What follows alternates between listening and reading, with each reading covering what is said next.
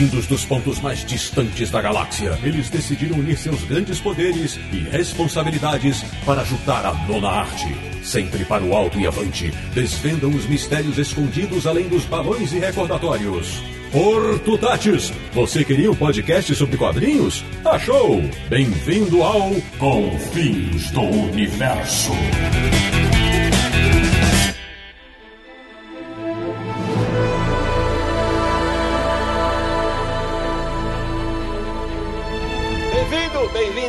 Começando mais uma edição de Confins Universo, o podcast de quadrinhos que é ouvido até nas profundezas dos sete mares, que é o podcast do Universo HQ, o site mais subaquático da internet brasileira, www.universohq.com. E o programa de hoje vai soltar borbulhas de amor. Ou não? Eu sou o Sidney Guzman, falo de São Paulo e não vou negar. Quando era criança, brincava no mar de lançar bolas de água sólida, tudo por causa de um certo desenho animado. De Petrópolis, do Rio de Janeiro, ele que está triste por não ter encontrado na telona o seu sidekick favorito, o Aqualad do Confins Universo, Samir Naliato. Nesse calor, o que eu queria mesmo era visitar a Atlântida. Da República do Ipiranga, em São Paulo, o homem que até hoje tenta se comunicar mentalmente com os peixes, Marcelo Naranjo. Como pode o peixe vivo viver fora d'água fria?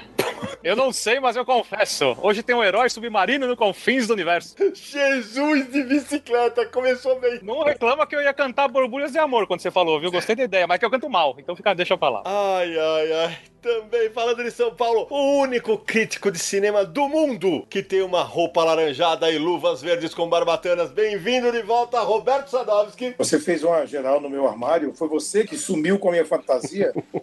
Pecado inafiançável. E fechando o timaço do Confis Universo dessa edição, o cara que mais entende de tridentes no universo DC. Meu amigo estreando no Confis Universo, Ivan Reis. Fala pessoal, mas confessa aí, de tridente eu não entendo muito não.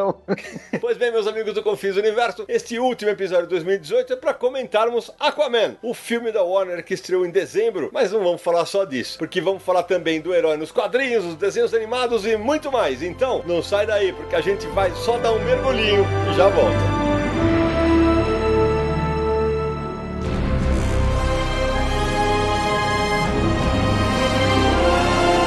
Volta com Confins Universo Samir Daliato. Antes de literalmente hoje mergulharmos no tema dessa edição, aquele recado para quem apoia o Confins Universo no Catarse, né? Claro, vamos sempre lembrar, né? Nossa campanha de financiamento coletivo está lá no Catarse. Um aninho já de vida, o pessoal apoiando a gente, muito obrigado. Se você ainda não conhece nossa campanha, acesse catarse.me barra Universo HQ. A gente criou essa campanha para conseguir manter o podcast Confins do Universo e o site Universo HQ, porque como a gente já comentou antes, é, tanto o site quanto o podcast não dão dinheiro, né? Nenhum de nós vive do site nem do podcast, temos outros trabalhos e é custoso, né, para poder editar o podcast, ter uma qualidade legal. Então, essa campanha serve pra gente conseguir botar tudo funcionando bonitinho e tem sido assim nesse último ano. E Samir, a parte mais legal é que a gente vem numa série de episódios muito bacanas, né? E o número de apoiadores tem crescido. A gente, no momento dessa gravação, são 240. A gente espera que em 2019 esse número aumente ainda mais para que a gente possa sempre continuar oferecendo para vocês o melhor conteúdo sobre quadrinhos em podcasts no Brasil. Esse, como é o último episódio de 2018, né, deixa nosso grande obrigado para todos eles que nos apoiaram esse ano. Valeu mesmo e estamos aí em 2019. E Samir, e aquela camiseta bacana do Confins do Universo que quase esgotou na CCXP? Temos a camisa do Confins do Universo que está à venda no site As Baratas, www.asbaratas.com.br. Tem modelo feminino, modelo masculino, tamanhos do P ao 4G, bonitona, preta com a estampa bonita do Daniel Brandão, com os integrantes do Confins do Universo. Fica legal usar e ler seu quadrinho favorito com ela. A gente encontrou muita gente na CCXP usando a camisa também, né? Nosso muito obrigado para todos eles. Por falar na camiseta do Confins, enquanto eu passeava pela CCXP, teve algum cara que postou pra mim, olhou pra camiseta e falou: Sidão. Eu, falei: é a tua, né? É Sidão, que rapaz, sai pra lá. Sidão na estampa, né? Não na sua cara. É, é que nesse momento ele se sentiu mais bonito, sabe? Deixa pra lá, deixa, deixa pra lá. E só pra o pessoal não esquecer, Confins do Universo agora também também está no Spotify. Busque lá Confins do Universo. É isso aí. Bom, então pro nosso ouvinte de Confins do Universo que de repente não ouviu o episódio que a gente gravou sobre o filme da Liga da Justiça e que não presenciou a participação, meu amigo Roberto Sadovski, apresente-se pros ouvintes do Confins do Universo, para quem não te conhece, se alguém não é dessa dimensão. Bom, para quem não é dessa dimensão e não me conhece, é, eu sou jornalista, sou crítico de cinema. Por muito tempo eu dirigi uma revista de cinema chamada Sete, a falecida. Falecida, tá? Já, já faz muito tempo que ela morreu, então, por favor, gente, deixa ela descansar em paz. É, e hoje eu sou crítico de cinema do UOL e fico dando meus pitacos em meu canal do YouTube, que por enquanto tá, tá em pause até janeiro, e tento falar sempre sobre cultura pop, sobre cinema, sobre séries e principalmente sobre quadrinhos, que é a minha grande paixão desde que eu tinha 4, 5 anos de idade, ou seja, desde o comecinho dos anos 2000. Agora, se você está ouvindo Confis Universo e vive no fosso, nas mais profundas águas do oceano e não sabe quem é Ivan Reis, o homem e o mito, meu amigo Ivan, apresente-se para o ouvinte do Confis Universo. Ô, Sidão, valeu pelo mito. Sou Ivan Reis, sou desenhista de história em quadrinhos, trabalho pra DC já há um bom tempo, trabalho com quadrinhos também quase 30 anos, e não entendo tanto de tridente, porque eu desenhava o Aquaman com um tridente de cinco pontas. É verdade, muito bem observado em relação à minha abertura. E Samir, a gente não costuma se gabar aqui, né? Mas podcasts do Aquaman vai ter um monte. Agora, com o desenhista que fez o Aquaman voltar a ser o herói que merecia, desculpa, mas é o Confins Universo. Vamos manter a exclusividade. Assim é que se fala, Ivan. Então, meu amigo Samir Naliato, vamos fazer aquele jogo antes de a gente falar do filme, até porque aqui a nossa praia é quadrinhos, vamos falar um pouquinho do herói submarino, do Aquaman nos quadrinhos? Um dos heróis mais subestimados do universo DC, né? Olha, pior que é verdade. O Aquaman foi criado em 1941 pelo escritor Mort Weisinger, que a gente falou um pouco dele no episódio especial dos 80 anos de Superman. Ele foi editor do Superman durante muito tempo, toda aquela era de prata, e pelo desenhista Paul Norris. A primeira aparição do Aquaman aconteceu na revista More Fun Comics número 73. E o Weisinger também criou o Arqueiro Verde, só pra ficar registrado aqui, né? Na mesma revista, inclusive. E Samir, uma das coisas que, quando você fala que o Aquaman é um herói subestimado e tal, pouca gente lembra, mas o Aquaman está na formação inicial da Liga da Justiça, né? O Batman e o Superman não eram membros originais da Liga da Justiça, mas o Aquaman era, tava lá desde o início. É verdade. E o curioso do Aquaman é que a gente sempre fala, né, de Marvel e DC, tem uns personagens que são parecidos nas duas editoras. O Aquaman foi criado dois anos depois do namoro da Marvel, que na época se chamava Timely Comics ainda. Exatamente, que era o Príncipe Submarino. Uma curiosidade interessante, Samira, que a gente vai falar de alguns desenhistas certamente e tal, mas uma fase muito importante do Aquaman, ele é desenhado por uma mulher, pela Ramona Fradon, uma desenhista que dá vida às histórias do Aquaman durante muito tempo, teve muita importância na carreira do, do herói. E lá no início da publicação do Aquaman era um pouco diferente a origem do personagem, né? Quando ele foi criado, ele era filho de um explorador dos oceanos e tal, e a mãe dele morreu quando ele ainda era o bebê. Aí o pai descobre o que acreditava ser o reino perdido de Atlântida, eles passam a morar na cidade, o pai estudando a, a ciência do local, e através dessa pesquisa ele ensinou o filho a sobreviver debaixo d'água e usar os poderes dos mares. Ou seja, bem diferente do que viria a ser alguns anos depois. Naranja, você imagina o pai falando assim: abre a boquinha debaixo d'água, filho. Você imagina? Tem uma dúvida, pra- pra- porque eu achei estranho. O Superman e o Batman não estavam na primeira formação da Liga da Justiça, do Gardner Fox. Não, Não. não, está. Mulher Maravilha, Flash, Lanterna Verde, Aquaman, E a Caçador de Marte. Ajax, é, entregando a idade aí, ó. A Jax é mais legal, né? É, é, Cara- eu curto a Jax. Eu também. Cara, eu tô ficando velho mesmo, pelo amor de Deus. Bom, Mas tá bom, tá bom, desculpa, eu realmente não lembrava mais. Não, não imagino, Sidão, pelo amor de Deus. Pegar o filho, filho, vai lá, nada. Agora você vê só o, o pai como é que é, né? Respira debaixo d'água, aí morre afogado. E aí como é que fica? Não pode. Olha a situação. Agora, tem algumas curiosidades sabe, que rolaram nos quadrinhos, né? É que Aquaman já teve. Meu Deus do céu. Ele já teve uma foca de estimação, cara. Azul? Não, a, a- a azul que você tá falando, nós vamos falar daqui a pouco, que não, não é uma foca, é desenho animado, que é uma morsa. Mas nos quadrinhos, ele teve Ark, que era uma foca de estimação nos anos que que foi em 1940. Além disso, ele teve Topo, o polvo.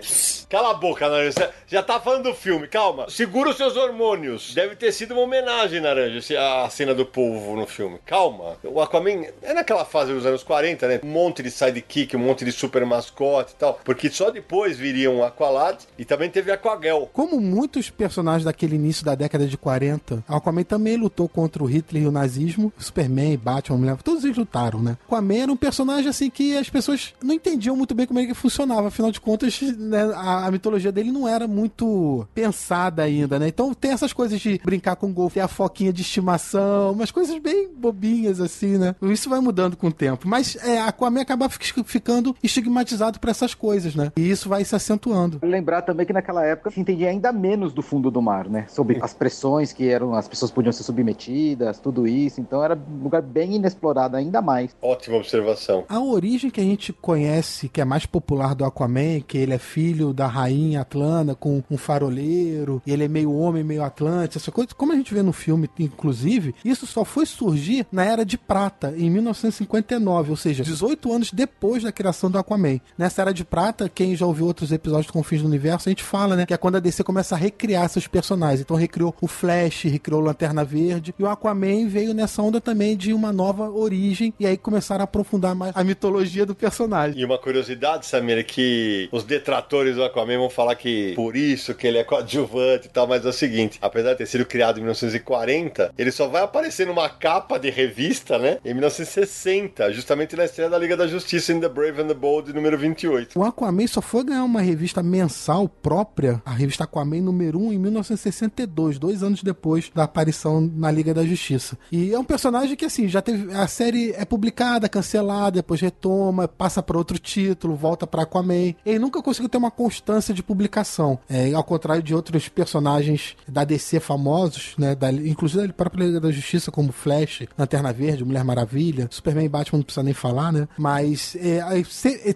sempre teve esse estigma do personagem, coitado. Vista cancelada, tem menos destaque, e isso continua acontecendo. Mas tem umas coisas curiosas também com Aquaman. Por exemplo, o Aquaman já teve um filho com a Mera. Uhum. E na década de 60 e 70, esse filho se chamava Arthur Jr., o codinome dele era Aqua Baby. Sensacional. O pessoal não era lá muito criativo com nomes, às vezes não, né? Você vê, Aquaman, Aqualad, Aqua Baby. É. Tempos mais inocentes, né? Eu, eu fico imaginando se ele tivesse segundo filho, como é que ia chamar, velho? Aquaman terceiro. Aqua outro. Mas o destino do bebê, coitado, não foi dos melhores não, porque foi morto pelo Arraia Negra. Tá vendo? A Aia Negra sempre atravessando o caminho do, do Aquaman. Não teve jeito. Pá, a gente já passou pela Era de Ouro, Prata, aí vem a DC Comics fazer a Crise nas Infinitas Terras, né? E aí a gente tem um episódio dedicado à Crise nas Infinitas Terras, já deixo até aqui o, a sugestão de para pro pessoal ouvir, vou, vou linkar no post. E aí nessa reformulação pós-crise, teve o Superman do John Byrne, teve o Batman do Frank Miller, teve a Mulher Maravilha do George Pérez e teve o Aquaman de Neil Posner e Craig Hamilton. O Aquaman com uma roupa azul Nem me fala. muito bonita, que se camuflava nas ondas do oceano, ninguém conseguia visualizá-lo por causa da roupa. Mas aí depois, passou uns anos, em 89, e recontaram a origem do Aquaman numa edição chamada The Legend of Aquaman. E aí recontaram a origem, escrita pelo Robert Lauren Fleming, Kate Giffen e arte do Kurt Swan. É, na verdade, o Aquaman sofreu um bocadinho, né, nos quadrinhos também, né? Vou falar a verdade. É engraçado, e eu pergunto pra vocês também, o que que pegava no fim das contas que a, a DC parecia não fazer ideia do que fazer com, com o Aquaman? Pô, tá aí, Sadowski. Acho que o Ivan agora há pouco levantou uma lebre interessante, né? Talvez o desconhecimento sobre o fundo do mar talvez gerasse esse desinteresse pelos fãs. Porque se a gente for fazer um paralelo, o Namor na Marvel também não teve séries longas de revista, né? É, verdade. Eu acho que o pessoal sempre associou personagens aquáticos a algo sem muita, muito futuro profissional, sabe? Eu acho que era. Não era levado muito a sério nem por escritores ou artistas. Ou talvez não ter poderes definidos assim, né? Superman. Não, mas um bom escritor, justamente isso aí é um prato cheio pra qualquer escritor, na verdade, né? Não, porque eu acho engraçado, porque justamente o fato dele ser uma carta em branco é que os escritores deveriam se debruçar e brigar por um personagem assim, ter a chance de reconstruir uma mitologia. É porque me parece que alguma coisa similar acontecia também com o Gavião Negro. Uhum. Sofria de o que fazemos com este cara. Eu lembro que quando o Timothy Truman fez o, o Rock World, que eu pensei, agora vai, Uhum. Não foi. Verdade. Então, é, é- eu acho engraçado que alguns personagens demoram mesmo pra pegar tração, né? Até os tempos modernos mesmo. O Gavião Negro sofre com isso até hoje. O que eu tava pensando aqui, cara? Será que isso também não tem a ver com o fato de, nessas épocas mais antigas da, da DC, tanto da Marvel também, os editores estavam preocupados assim, "N- nós temos quantos carros-chefes da editora? Ah, cinco, quatro, seis, sei lá. E o resto eram, eram revistas pra complementar, entendeu? Então aí, cara, nunca calhava de ter um baita escritor, um baita um desenhista nessa série. Talvez isso, isso acabasse influenciando um pouco também, né? Porque o- a gente, se a gente for- ver o tanto que o Aquaman penou nesses anos todos de quadrinhos, Vale lembrar também que eu acho que para os escritores e roteiristas e editores, o Aquaman, além de ser um personagem de baixo escalão, nos anos 80 ele começou a fama da- de ser cada vez mais ridicularizado, né? Uhum. Isso não tava na pauta, mas eu vou jogar pra vocês essa aqui. Qual foi a primeira revista do Aquaman que vocês leram? Eu não lembro a minha, velho. Eu também não. Provavelmente alguma coisa que saiu pela Ebal, Eu também. mas eu, eu não vou lembrar o número exato. Engraçado, né? Que Superman e Batman, as lembranças que eu tenho mais antigas talvez sejam dos Super Filhos. Olha que louco. Olha isso. Mas o Aquaman, como eu via muita TV e via muito desenho animado, o personagem era muito famoso por causa dos Super Amigos. Então, eu não sei se eu, se eu, a parte do meu vício que respondia pelo Aquaman já ficava satisfeita com ele na TV, então eu não procurava muito. Eu vou te falar, Sadowski, que eu até já subvertendo um pouco a nossa pauta, como a gente sempre faz, para tá no bar, né? A beleza, né? A primeira vez que eu vi o Aquaman. Não foi nos quadrinhos e foi no desenho animado que era da Filmation, que eh, foi uma série que foi transmitida originalmente de 67 até 68 e eram 36 episódios. Chamava-se Aquaman e tal. Foi a brincadeira que eu fiz no, no começo que ele fazia bolas de água sólida e lançava. E ele lançava. E, e, curiosamente na época a dublagem brasileira feita da- pela Herbert Richards não o batizou como Aquaman e sim como o herói submarino. E é justamente nesse desenho animado, como o Ivan,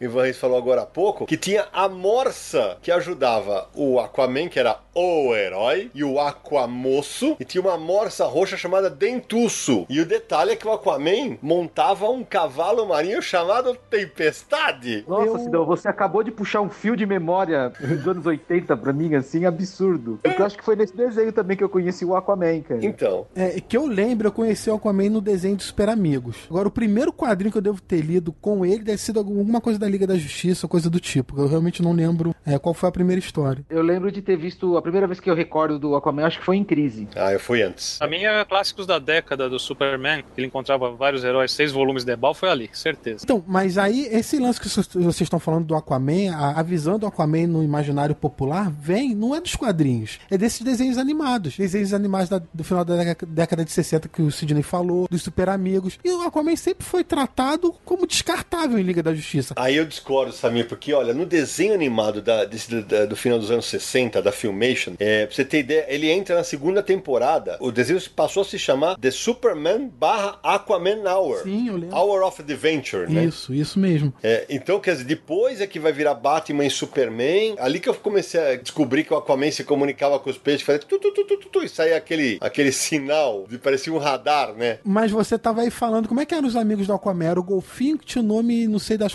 É o Dentuço, que eu tô vendo aqui, o Dentuço, ele não era roxo, ele era marrom, e olha isso. Então, e o Super Amigos tem aquela cena dele surfando com sardinha. Não, sardinha não, é golfinho, né, cara? Não, tem um. Não, que é peixe voador, aqueles né? peixe voador. É, É então. verdade. Então, essas coisas, assim, você não. O que, que todo mundo acha que o Aquaman faz? Que ele respira debaixo d'água, que ele fala com peixe. E aí tem um monte de amiguinho de peixe que leva ele pra tudo quanto é lugar. Ninguém mudou muito disso quando via Super Amigos. E é isso que ficava na cabeça das pessoas. Ele é praticamente Olha, um eu- Mogli das águas. Ah, nada contra o Aquaman, mas eu confesso que eu assisti esse desenho da Filmation esperando ver o Flash e o Lanterna Verde. Ele que me desculpe, viu? Ah, sou, sou sorry. Eu era criança e eu lembro disso. Ah, eu, cara, eu, eu via todos e ainda tinha, não esqueça que tinha Electron, o átomo, né? Como o Ivan disse agora há pouco, é aí que entra o cara que tem ideias pra fazer alguma coisa com o personagem. Porque se o cara tá, tá vendo esses desenhos e tá no quadrinho, você só vai reproduzir isso, olha só quanta coisa que ele pode fazer com o personagem. Quanta coisa ele pode criar com o personagem, né? E pode dar é, no- novos poderes, no- novas explicações pra poderes, novo background. Ele pode criar um mundo inteiro. Olha só o mundo do Aquaman como é amplo. Você pode criar várias coisas aí e as pessoas simplesmente não faziam isso. O que eu acho legal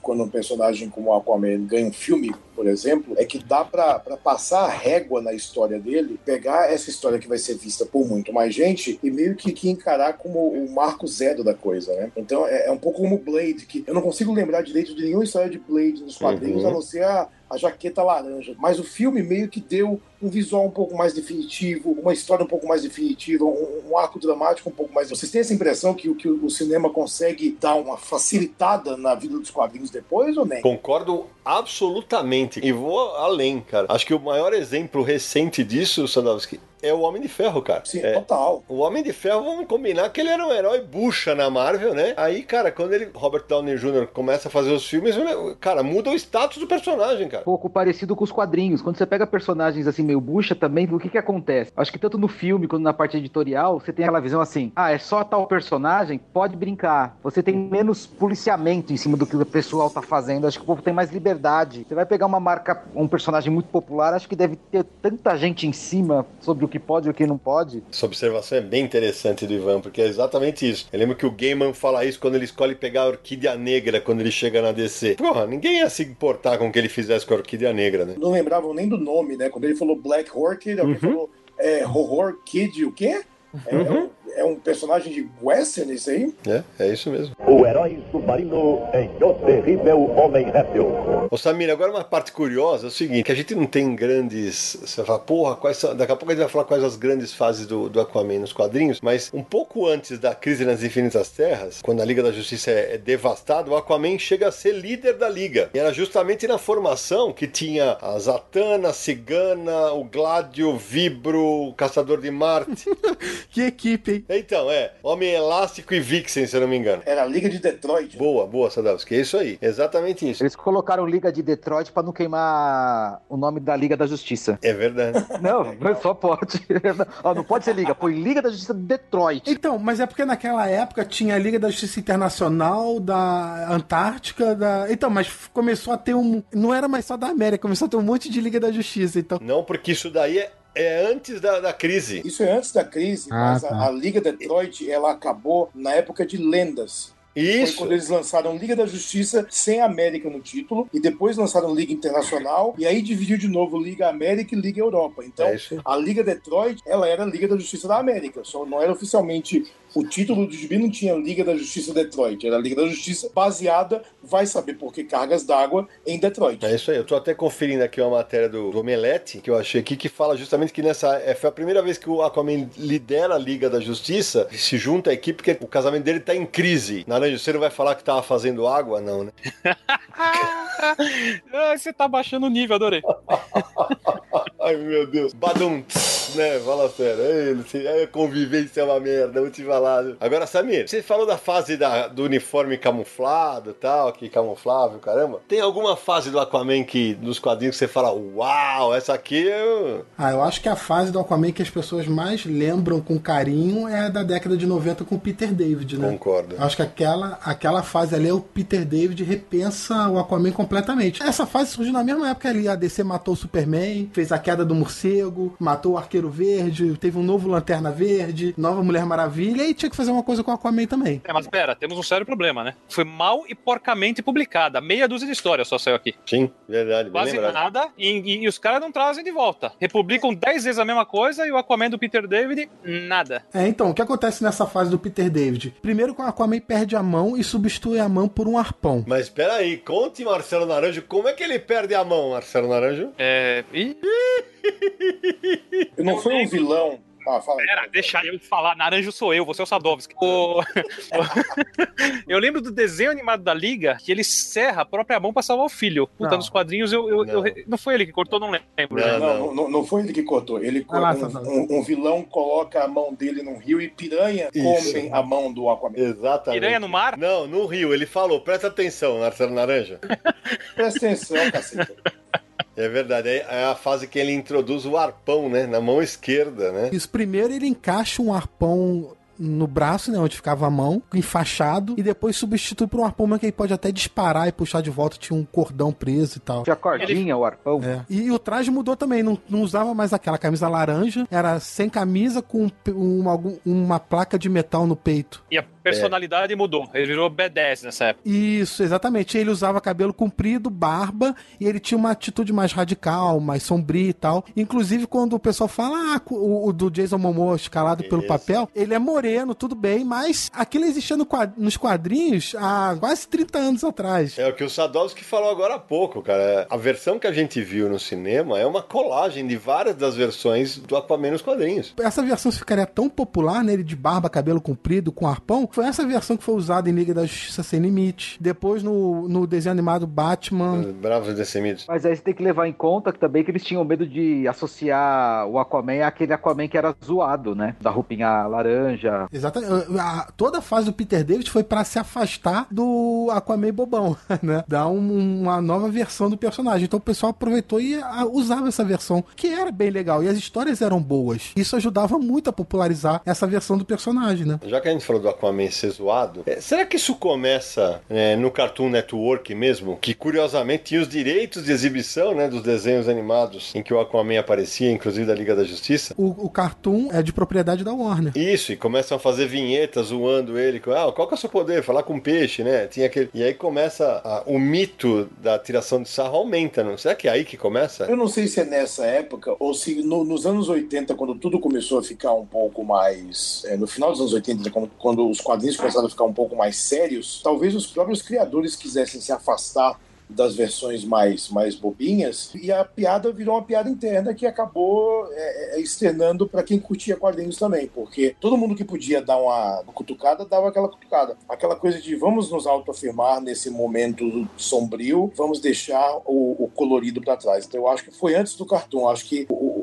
cartoon já é uma herança dessa É coisa verdade. que veio antes. Você tem razão, até porque eu falei bobagem, porque o Cartoon já vem nos anos 90, né? E a fase do Peter David é, é mais ou menos na mesma época. Mas Cartoon é mais pro final da década. Isso, verdade. Essa final da década de 90, a gente entrou, começou a entrar também na era da zoeira, né? Tá aí o Naranjo que não nos deixa mentir. Então, assim, tudo vira um motivo de tirar um sarro, de fazer uma piada. Era mais fácil fazer piada com o Aquaman mesmo. Tudo aquilo que a gente discutiu. Tanto que no, naquele programa Frango Robô, também do Cartoon Network, eles zoam o Aquaman direto naquele programa, né? É, é o mais zoado de todos eles De até todos. hoje. Agora tem uma coisa que eu tava tentando lembrar de memória aqui, e eu vou pedir ajuda pra vocês, porque se a gente pensar aqui na Marvel, o namoro sempre foi retratado como tão forte quanto o Thor e o Hulk. E na DC também, em dado momento, o Aquaman vira um cara tão forte quanto o Superman e a Mulher Maravilha. Alguém lembra quando esse status começa a valer? Porque eu de verdade não lembro. A impressão que eu tenho é que isso começou a acontecer depois que ele perdeu a mão e que ele começou a ficar com aquele visual mais, Uhum. mais casca grossa. Inclusive, a Mulher Maravilha passa a tratar ele mais como igual. Tipo, nós dois somos realeza. Verdade. Meio que não são.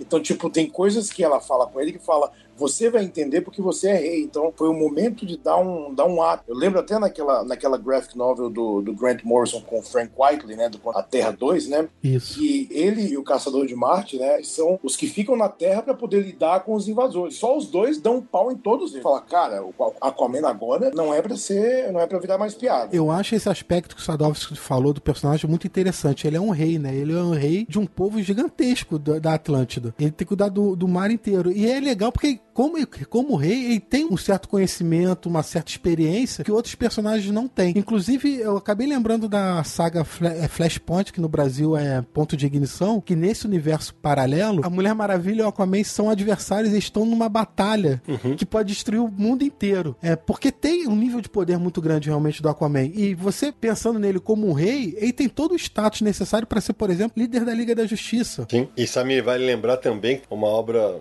bastante importante da DC em que o Aquaman é retratado com essa majestade toda que é o reino do amanhã. Assim, ele parece o, parece o Rei Arthur. Uhum. Coisa muito nobre, acho muito legal. E nessa história também levanta uma questão do Aquaman que é bem interessante, que ele fala da responsabilidade que ele tem com o povo Atlante. Uhum. Boa. Não vou interferir nos seus problemas na Terra porque eu já tenho 70% do planeta para tomar conta. Exato, bem lembrado. Ô Samir, agora eu tava fuçando aqui, porque também depois da fase do arpão, na mão esquerda, tem uma fase que, puta, eu acho tenebrosa, mas tudo bem. É a fase em que o Aquaman ganha uma mão de água sólida.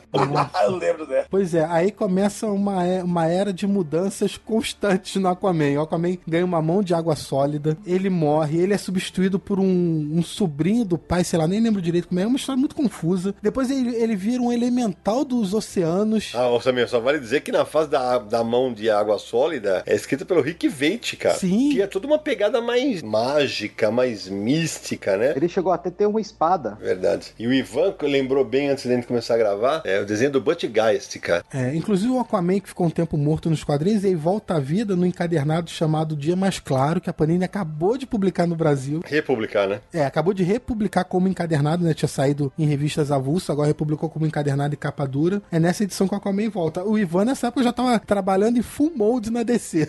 Uhum. Ele volta um pouco antes no Black as Night, na noite mais densa. Isso. Ele é revivido. Verdade. Volta aquilo que a gente estava falando do jeito que alguns roteiristas lidam com personagens, né? Ele tem uma sobrevida tão bacana e de repente quando aquela equipe sai fora, a nova fala, arpão na mão? Não, não é nada disso. Ele tem uma mão de água, vai, ele vira um elemental. Ele- Aí você fala, cara, o que esse povo tomou no café da manhã pra pra ter as ideias? Não tem uma certa consistência deixar o personagem pegar. Parece que a impressão que eu tenho é assim, ninguém vai ligar mesmo, então vamos chutar o balde. É, não tem, não tem mesmo consistência nenhuma. É tudo. É, nos quadrinhos as coisas são meio cíclicas, né? Você começa num ponto, a fase tradicional. Aí, depois de um tempo, ele com aparência tradicional, começa o público, não sei se ficar cansado, a editora acha que tem que mudar. Aí faz uma mudança como a do Peter David. Aí passa um tempo assim, ah, precisa de uma outra mudança. Aí muda mais ainda. Aí vira elemental. Aí morre. Agora vamos trazer o clássico de volta. Aí reinicia o ciclo todo. Por falar em cíclico, Samir, falava um pouquinho antes de começar a gravação, eu tava conversando com o Ivan. A fase do Peter David, quando ele perde a mão, ele tem um filho, um filho ilegítimo, né? Com uma esquimó chamada Kaku. O menino chamava-se Koriak. É, isso depois, é, o personagem vai morrer mais pra frente. como- bom, como sempre, né? Aquelas coisas, né? Mas um dos filhos do Aquaman Então, mas o Aquaman, como outros personagens, tem uma lista de sidekicks, né? Sim. Então ele tem. Prim- Primeiro, existe uma versão chamada Aquaboy, que é o Aquaman antes de ser o Aquaman.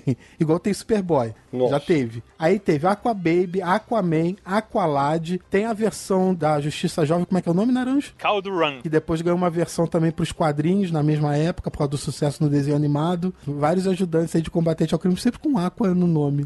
Aquaman.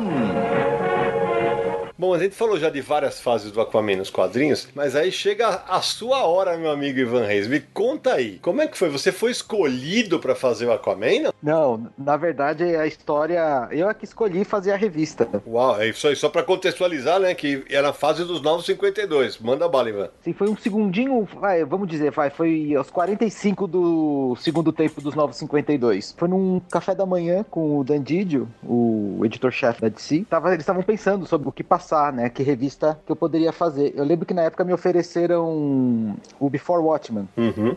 Aí ele chegou pra mim e perguntou: e, e aí, Ivan, o que é que você quer fazer? Aí eu olhei pra ele e falei: Aquaman. Aí ele abriu o olho. Ele abriu o olho, ele olhou pro Joe, que tava junto, ele falou: É verdade? É sério isso? Aí o Joe: É, ele quer fazer Aquaman.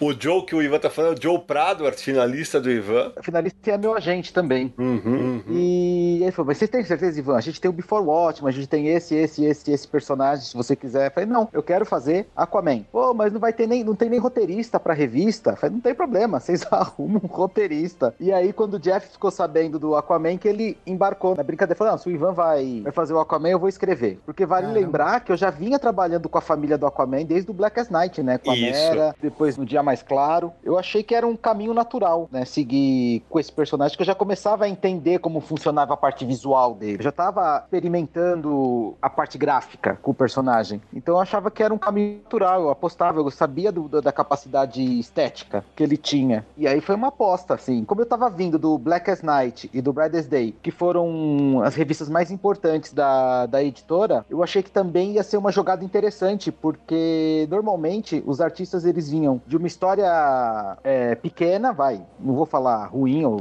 numa história menor, Uhum. pros maiores títulos. Eu achei que ia ser legal, eu já vim dos maiores títulos por uma história que ninguém queria. Oi, você gostava do personagem já? Não, ele não era meu favorito, mas eu gostava da parte estética dele. Eu achava que ele tinha muito potencial visual. E Ah, aí, mas- quando permitiram fazer a revista, eu lembro que estavam tentando. Aí eram os novos 52 e estavam tentando dar uma nova roupagem pro personagem. E eu lembro que eu meio comprei uma briga que foi que eu queria que manter ele o mais clássico possível. Uhum. Falei, não, a gente tem que manter ele o mais clássico possível. Eu quero fazer ele com cara de Flash Gordon. Aí eu lembro que o povo surtou. Falou, não, é muito antigo, a gente quer modernizar. e você tá falando de revista de, de Flash Gordon? E aí eu lembro que eu falei uma coisa que convenceu os caras, que foi algo bem assim. Não, confia em mim, porque é o seguinte, ninguém se importa com o Aquaman. E justamente por ninguém se importar, qualquer mudança que a gente fizer nele não vai ter importância nenhuma também. Se a gente não fizer o público gostar do clássico primeiro, as mudanças não vão fazer sentido. Ótima ótica. E aí eles pensaram, pô, ah, o Ivan quer fazer o Aquaman, ninguém se importa com o Aquaman, deixa ele fazer o que ele quer mesmo e tá bom. E aí permitiram que eu fizesse o visual mais clássico dele. Pode ver que na época o meu Aquaman era bem diferente do do Jim Lee também na, na Liga da Justiça. É. Verdade. Por conta disso, eu não queria modernizar ele, eu queria fazer o contrário. Eu queria deixar ele o mais clássico possível, só que um clássico modernizado. O né? Sadowski, agora você só imagina como é que ficou a rabiscuela do editor quando o, o seu principal desenhista falou assim: Eu quero desenhar o Aquaman e acabou. Só imagina. Não, porque assim, é, eu no lugar do editor ia falar, cara, se, se você tá com essa paixão toda, vai, porque quando tem esse, esse fator extra aí, é quando a coisa funciona bem. Exato. Ô, Ivan, me, me fala uma coisa, você tá falando do visual que você já estava experimentando e tal. O que, que você trouxe de referência mais pesada para você recriar o Aquaman, é, usando o clássico, mas dando o seu toque? Pra mim era muito importante, eu, ti- eu- eu já percebi a parte das cores dele. Eu achava que aquele uniforme lá nunca foi. Porque era uma forma de presidiário por um tempo, né? Eu lembro disso. E ele teve uma fase que ele era associado a um uniforme de presidiário de Atlante. E eu pensava, meu, isso não é, ele é realeza. Então eu pensava em aquilo ser de ouro, não uma- um- simplesmente algo alaranjado. Porque o ouro poderia interferir com luz, com brilho da luz, ser muito visualmente para um quadrinhos bonito. Então eu tentei dar essa roupagem, né? Principalmente na parte da laranja do uniforme, que eu achava que era o segredo da beleza do, do personagem, que era fazer aquilo interagir com luz. E, e- e o que que você foi estudar em relação à, à referência visual para você chegar nessa coisa da luz, nesse resultado final aí? Porque, onde você foi mergulhar? Ó, tô pegando a... Na roupa, eu começava a ver muito como funcionava é, escama de peixe brilhando. Uhum. Como elas refletiam na luz. E aí era uma coisa que eu sempre falava pro Rodrigo na época. O Rod Reis, que era o colorista da revista. Rod, ele não pode ter uma cor só. Ele tem que ser uma cor que fica se movendo no corpo. Como uma escama de peixe mesmo. Ela tem que mudar, ela tem que interagir com o ambiente. E ela tem que brilhar na luz, né? Ela tem que refletir. Então essa foi a minha pri- principal pesquisa. Foi, foi tentar entender como, como mudava os peixes. Você pode perceber que às vezes você nem consegue enxergar a escama quando um peixe é pego pela luz. Fica, vem as escamas e elas somem. Então era algo que eu pensava como se fosse um peixe, uma segunda pele de escama de ouro. Que Legal. Ô Ivan, você deve ter dado um trabalho louco pro Joe Prado na arte final, né? Cada escama daquela lá você- era um trabalho maluco pra arte finalizar aquilo. tinha os nossos atalhos, né? E aí eu lembro que o rosto dele eu fui muito no Flash Gordon, porque eu achava que era um herói clássico. Que uma das minhas preocupações, eu lembro do Novo 52, eles queriam modernizar todo mundo.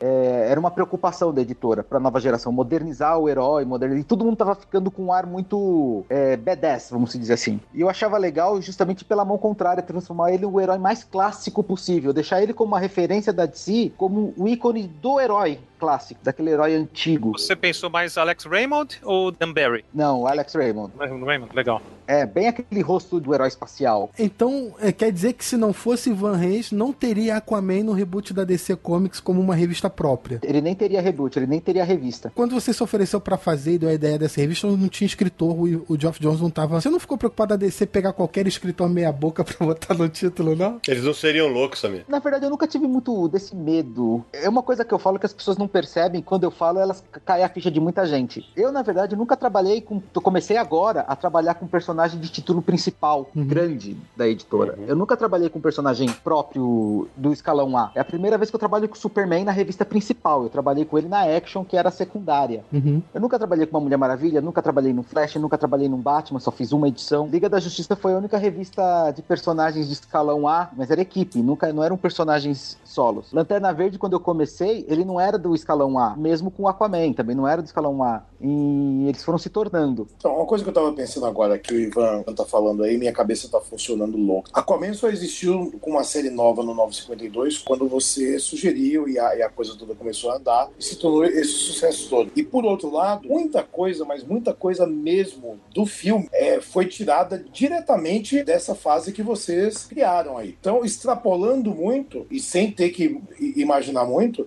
é possível dizer que Aquaman como filme não existiria se você não tivesse jogado essa bola pro Dan Didio, né? Concordo em gênero, número e grau e, e acrescento antes de passar a bola pro Ivan Sadowski. Porque faltou a gente contar aqui, né, Ivan? Você contou da trajetória, como é que você entrou, mas conta para o nosso ouvinte que é mais novinho, qual foi o resultado da tua passagem pelo Aquaman 952? O Aquaman foi vários fatores, porque o Jeff também tinha a história certa pro personagem. Acho que sem isso também, não, não- só visual, não, não teria surtido efeito. Teve um grande trabalho de equipe do Joe Prado, do Rod Reis, todo mundo. Então ele foi um- uma série de fatores. Mas eu acho que sem eles, realmente não aconteceria. Ele foi uma das minhas grandes preocupações, que eu acho que é acho que uma coisa que me deixou muito feliz de ver no filme, foi mudar a visão do cavalo marinho. Que eu sempre falava, aquilo não é cavalo marinho, aquilo é um dragão que parece um cavalo marinho, que ele tinha garras. Eles abordando isso dessa mesma forma, realmente, nossa, eu, eu chorei quando eu vi um cavalo marinho no filme. E eu vi muitos conceitos é, estéticos que eu tive sendo levados pra tela. Não só meu, mas também do Paul Pelletier, que fez o segundo ano da revista. Você consegue ver muita coisa do segundo ano também. Aquilo é praticamente o arco inteiro do Jeff, né, em termos de história. Ô, Ivan, agora me conta. Você banca que você quer ir pro Aquaman. Aí o Aquaman figura entre as revistas mais vendidas do mercado americano. É, quanto você pediu de aumento pro Dan Didio depois disso? Cara, acredita que eu nunca pedi aumento? Eu espero que eles tenham te dado, viu? Isso sim. O Aquaman, as duas coletâneas dele, foi best-seller do New York Times. O Aquaman chegou a ganhar uma segunda revista mensal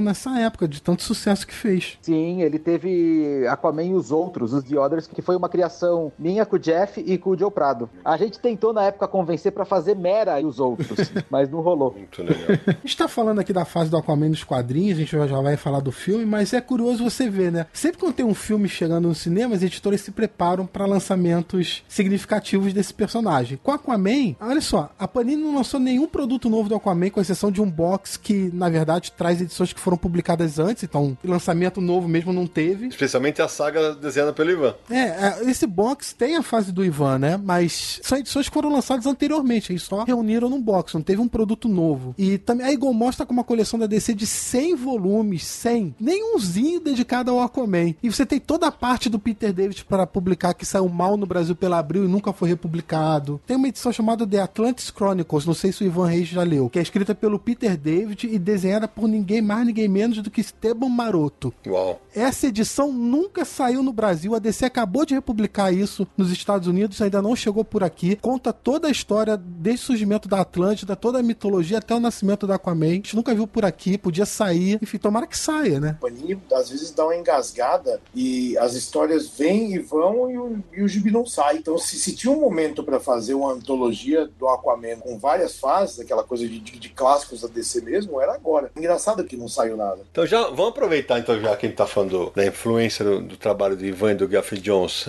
no que a gente viu na tela e vamos agora mergulhar no filme estrelado pelo Jason Momoa. Samir, você quer dar aquela rápida sinopse? Basicamente conta a origem do Aquaman, desde o como seus pais se conheceram, o nascimento dele, tá aquele, aquele dilema do herói, né, que é chamado à ação. Ele precisa voltar para Atlântida para depor o irmão mais novo que quer assumir o trono e levar a guerra para Terra. E ele precisa assumir o trono para impedir que essa guerra aconteça. E a, a gente, no momento que a gente tá gravando, eu tô aqui com um e-mail da Warner, é que no final de semana de estreia no Brasil, o Aquaman liderou as bilheterias e arrecadou 31,446 milhões de reais aqui no, nos cinemas brasileiros. Aquaman já está nesse fim de semana que não estreou nos Estados Unidos ainda, ele já faturou 267 milhões de dólares. É, olha, agora é o Aquaman quem tá fazendo a piada. Olha aí, a boa, Ivan, boa. Agora ele que ri.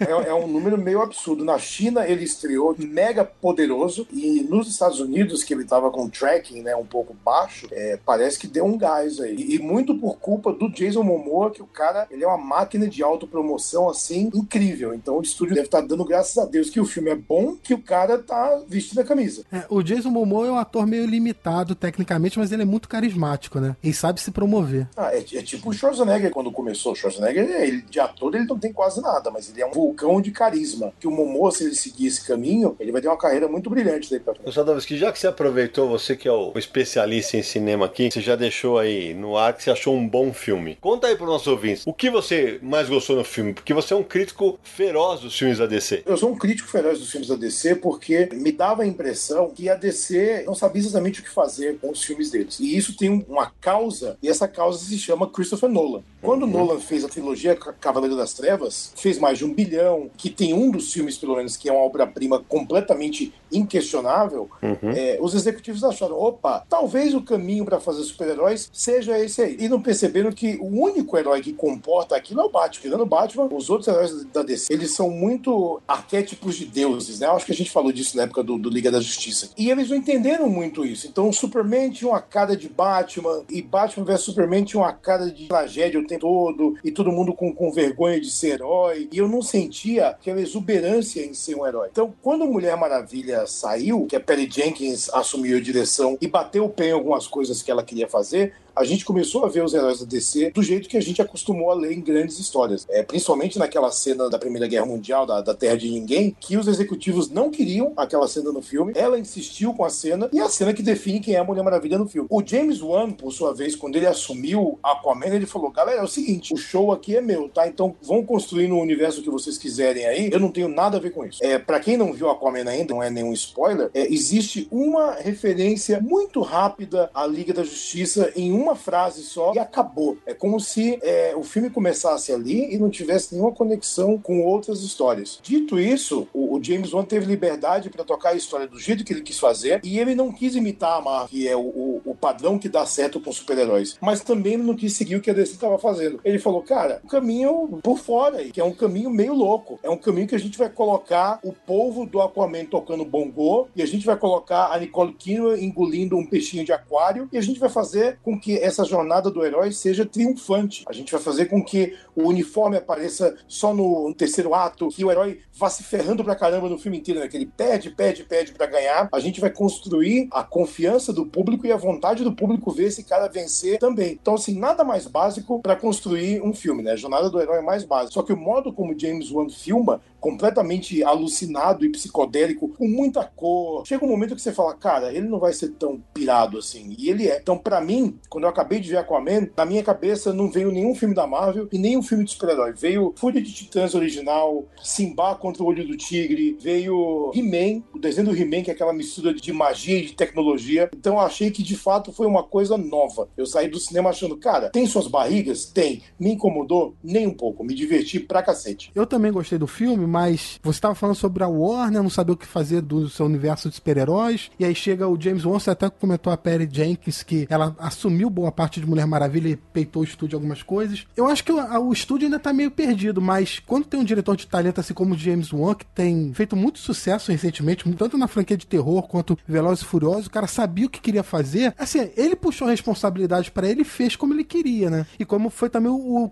Christopher Nolan com os filmes do Batman. É, um, um cara como James Wan, quando ele faz um filme que fatura mais de um bilhão, né, que ele fez Velozes e Furiosos, além de tocar o universo de terror que ele tem dentro da Warner, ninguém vai dizer pro cara o que fazer, né? não vai chegar nenhum produtor e falar faz assim ou faz assado. Tanto que aquela cena da bolha de ar que aparece em Liga da Justiça, quando o Aquaman tá conversando com o Volko, É com a Mera. né, com a Mera, o Volko também tá na cena, são, eles estão num papinho esperto ali, com aquela bolha de ar, nada a ver. O James Wan imediatamente foi no Twitter e falou, galera, meu filme não vai ter isso, tá? Então foi basicamente ele dizendo, eu não compactuo com esse trailer aí, não. E a Warner tinha apostado no Zack Snyder pra ser o cara que ia conduzir o universo DC no cinema, e foi uma aposta meio que não se concretizou. Por mil motivos, motivos pessoais. Eu gosto do Zack Snyder como diretor, eu acho que ele era o cara errado para poder fazer isso é, que a DC queria que ele fizesse. O, o próprio é, é, Jones né, também entrou nessa de tentar ser o, o, Kevin Feige dentro da DC, mas são uhum. empresas diferentes e é um modo de trabalhar diferente. O que aconteceu é que a diretoria da Warner mudou inteira no começo do ano passado e eles passaram esse ano inteiro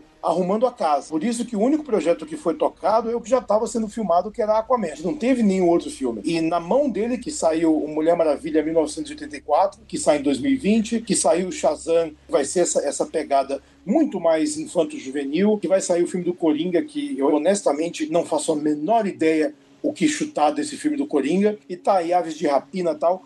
O que eu espero é que a Warner não queira imitar a Marvel e criar de novo um universo compartilhado. Uhum. Eu acho que a Warner funciona melhor como one-shots. Assim, Aquaman tá funcionando? Aquaman tá funcionando. Joga umas pistas que o universo é maior, beleza, não tem problema em ver um, um, um bate-sinal ou uma referência a Gotham ou uma notícia de jornal com Superman, mas deixa cada um criar o seu e não tenta imitar o outro, porque o outro foi uma construção muito diferente, né? Então, a essa altura não tem como fazer. E Sadovski está falando aí da reestruturação que a Warner fez com os filmes da DC. O novo responsável por conduzir os projetos é o Walter Amada, né? É colaborador do James Wan nos filmes do James Wan. Eles começaram a pegar muita gente do universo de terror, né? Pessoal que sabe trabalhar com orçamento, trabalhar com pessoas, né? E, e, e trabalhar com temas que fujam um pouco do realismo. Eu acho que o maior erro que muitos fãs até abraçaram foi, nossa, a Marvel ela é fantasiosa e o universo DC é mais realista e pé no chão. E eu, na minha cabeça, tipo, isso nunca aconteceu na vida. Se uhum. tem alguém que é realista uhum. nos quadrinhos, é a Marvel, que é Nova Sim. York, que é Los Angeles, que reflete guerra do Vietnã, guerra da Coreia, é, os conflitos assim. A DC é, sempre foram personagens muito mais arquétipos é, de deuses, né, de divindades, em cidades que não existiam, em situações que nunca foram reais. Sempre foi um, mundo muito mais otimista e colorido, à exceção do Batman. E é a exceção que confirma a regra. Continuando falando do James Wan, achei interessante a direção dele, porque assim, você viu uma preocupação dele em criar o um mundo do Aquaman, criar uma nova mitologia. Você vê que ele pensava as cenas, ele é, o, o uso dos ângulos de câmera, o plano sequência, as transições de cenas, tudo foi pensado. achei que ficou bem interessante a maneira que ele conduziu a direção do filme. Ô Sami, você e o Ivan viram durante a CCXP, não foi isso? Como foi a reação da galera. Cara, parecia um show de rock. Uma... Eu nunca assisti um filme com tanta gente vibrando em tantos momentos diferentes numa pré-estreia, cara. Foi uma coisa de outro planeta. Foi uma experiência incrível. 3.500 pessoas lá no auditório Cinemark da CCXP. E assim, quando aconteceu alguma coisa na tela que o pessoal gostava, vibrava, batia palma, gritava. Aconteceu algumas vezes, boas vezes. Isso. É, mas é que um evento como a CCXP, o pessoal tá, tá naquela vibe, né? Tem... O pessoal tá nessa mesmo. E a é. quantidade de pessoas ao mesmo tempo tempo faz diferença também. Você cria uma, uma atmosfera única. Eu acho que, assim, quem quiser lançar um filme, se lançar num lugar como aquele, só vai fazer bonito, porque é uma experiência surreal. Mas sabe o que é interessante do público de lá?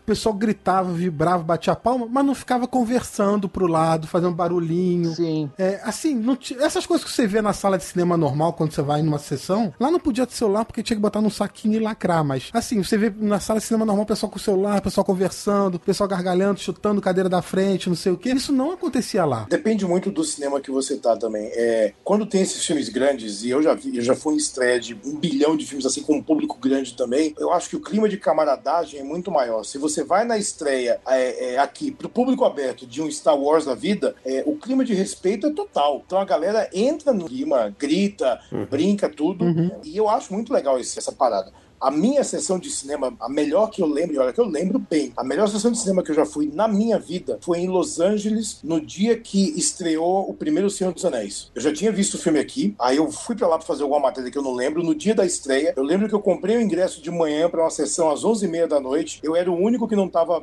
é, fantasiado. Foi no, foi, no, no, foi no, Chinese, né, lá no cinema chinês, na, na, na Hollywood Boulevard. Cara, o, o trailer que passou, eu lembro que foi o trailer de Homem-Aranha e a gritaria já começou dali. E é uma coisa que eu acho que se você ligasse uma tomada, você iluminava uma cidade. Então eu imagino que a, a experiência de ver Aquaman com o público que tá afim de ver Aquaman é outra coisa, né? Ô Sadovski, você viu na cabine de imprensa, como é que foi a, a recepção com os nossos colegas jornalistas? Ah, mano, ver com jornalista é uma, é uma negação, né? ah, é sério, velho. Tem, tem sessões que são legais. Tem uma coisa que me irrita muito, e eu sou um cara muito chato. Eu gosto de ver um filme, e se eu for comentar com os brothers assim, então me dá um tempo, vamos tomar um café, vamos sair para comer, vamos deixar a coisa digerir. Tem uma galera nova hoje que mal a luz acende, o cara atrás de mim começa. Ah, mas você viu a referência de não sei o que, de blá blá blá blá blá? Eu quero jogar um sapato na cara do cara. Porque, porque não é por aí. Você tem que ter o tempo de você curtir e respirar e absorver. Processar o filme, né? Exatamente, sabe? Cinema não é uma coisa matemática, é uma coisa que vai mexer com, com emoção, né? Então, muitas vezes crítico de cinema esquece isso. Então, eu sou público em primeiro lugar sempre. Crítico de cinema vem depois, mas o filme tem que me dar uma pancada emocional e me conectar de alguma forma antes, como público, porque senão, qual o sentido, né? Qual o sentido de você ver um Sim. filme como, sei lá, Animais Fantásticos, que você vê e fala, nossa, o filme é bonito, nossa, o filme é tecnicamente perfeito, nossa, o filme é um saco, nossa, eu não, não lembro de nenhum personagem um segundo depois que o filme acabou. Nenhum. Eu não lembro de nada. Então eu não quero isso. Eu quero o Aquaman. Eu quero acabar e falar, cara, que incrível. E eu já vi crítico falando, nossa, foi um dos piores filmes que eu vi na minha vida. Porque tem um, um povo que toca tambor. Olha que absurdo.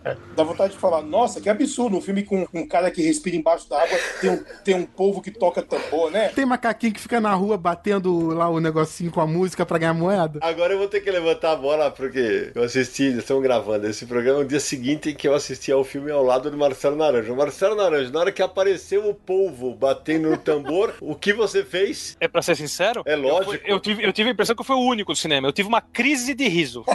eu também ri na cena. E Sadovski, e eu falei um puta que pariu, velho. Simplesmente tive uma crise que foi onde eu mais ri o filme inteiro, porque eu não sei explicar. Se quebrou a suspensão da descrença, eu não sei explicar Mas qual foi pera, aquele momento. tem- a concorrente tinha uma formiga. é verdade. É, é, não, é verdade, é verdade. Mas eu não sei, foi, eu ri Com- muito com- ali. Como é que vai quebrar a suspensão da descrença se a gente está prestes a ver um combate com um rio de fogo no oceano?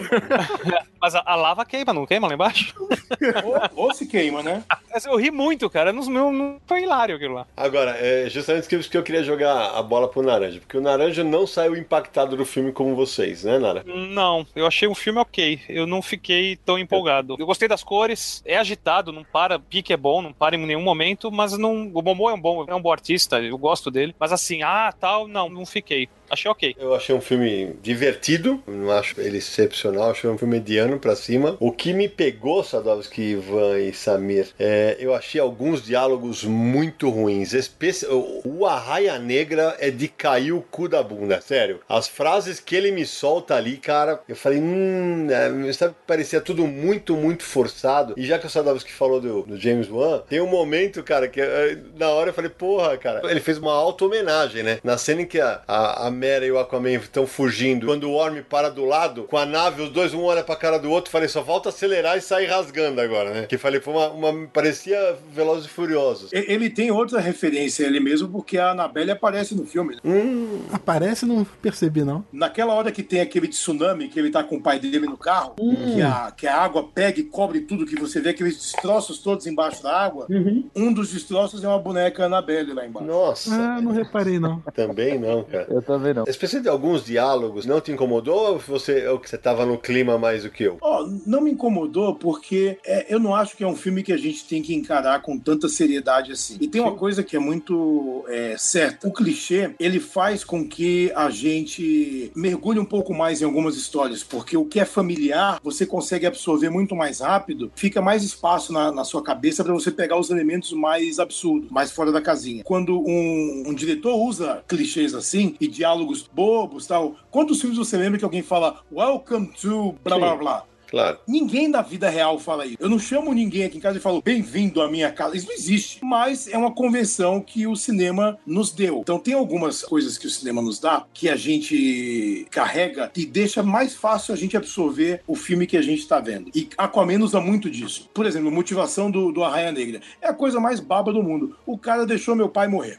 É. Então por isso eu tô muito puto e eu quero matar esse cara. Acabou, você não precisa mergulhar na origem e na psique do, do, do, do Arraia Negra. Ele vai matar porque ele quer matar. Ele tem tecno- tecnologia Atlante porque o Orm deu pra ele, né? Ele, ele quer uma armadura preta porque sim. Teve um momento, sabe, que, que o Naranjo até comentou comigo, falou, ah, mas o Aquaman jamais deixaria o cara morrer. Mas aí eu volto no que o Samir falou, e naquele negócio de- da construção do personagem ter várias versões dos quadrinhos. É a versão B10 lá do, do Peter David, velho. Aí eu vou me meter, hein? É muito importante, se vocês pegarem a fase que ele foi baseado, o Aquaman, ele mata o pai do, do Manta também, nas revistinhas, por pura raiva. O Aquaman que eu fiz, que, eu- que a gente tava construindo, ele é um Aquaman que tem muita raiva dentro dele. Se você pega as histórias, a maior brincadeira que a gente fazia, e era uma coisa que era consciente, o personagem, em geral, todo mundo gosta de mostrar dente, mostrar que tá nervoso, e a gente se desafiava a mostrar eles engolindo a raiva, se controlando. Então isso era uma construção. O personagem no segundo ano da revista, ele já tava crescendo a barba. A gente tava levando ele pra ser um personagem B10. Ele era, mas ele era um personagem assim que tava se contendo de raiva o tempo todo. E era até uma brincadeira que eu fazia nas revistas, que o cabelo dele era sempre é, arrumadinho. Só que o cabelo era primeiro sinal de que ele tava perdendo o controle. Quando o cabelo começava a se desmanchar, era sinal que ele tava ficando muito puto. E, e eu gosto disso como construção de personagem, sabe? Eu, eu, eu gosto do fato. A gente vê o Aquaman fazer isso e depois ele fala: Cara, eu tô tentando não ser aquela pessoa movida só a raiva agora. Eu tenho mais responsabilidades, então isso é legal.